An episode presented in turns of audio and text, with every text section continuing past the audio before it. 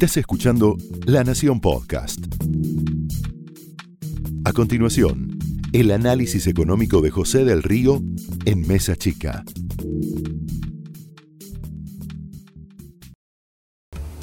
El mensaje llegó hoy al chat, al celular que tienen los principales dirigentes del gobierno de la provincia de Buenos Aires.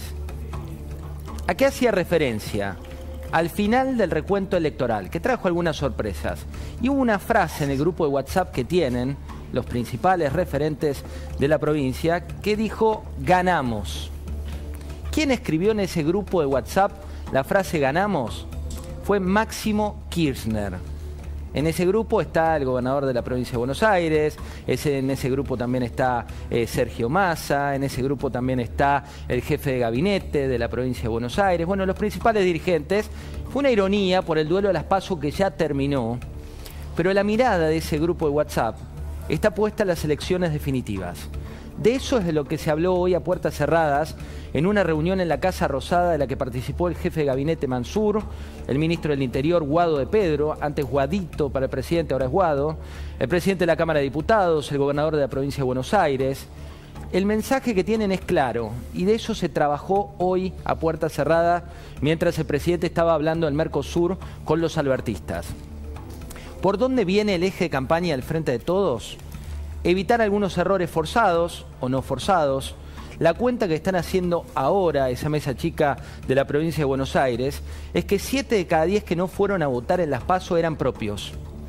Los que tienen más conocimiento del territorio bonaerense dicen, optimistas, que van a dar vuelta a la provincia. Le vamos a preguntar después de esto eh, a Ocaña, que la tenemos ya aquí en el estudio.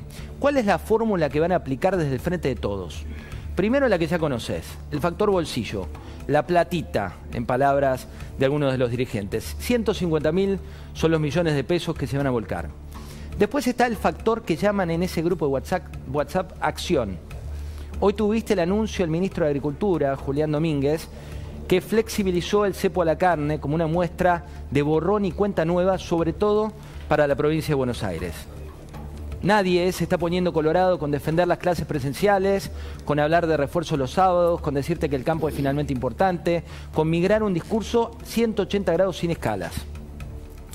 Entre los integrantes también de la mesa chica, la vicepresidenta de la Nación, sigue muy de cerca Victoria Tolosa Paz. ¿Cómo viene la estrategia para la principal candidata del Frente de Todos en la provincia?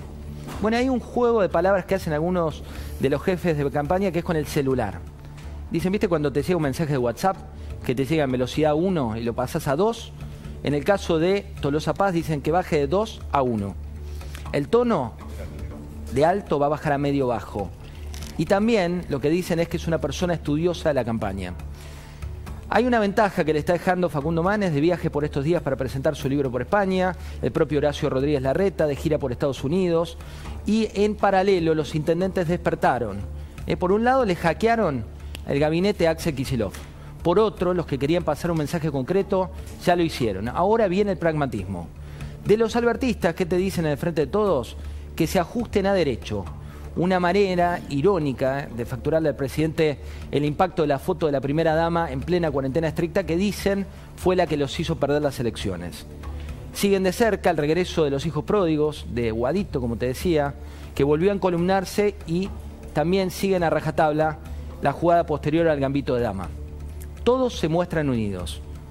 La fractura quedó expuesta, pero después de noviembre veremos la realidad de lo que viene. Esto fue el análisis económico de José del Río en Mesa Chica, un podcast exclusivo de la Nación.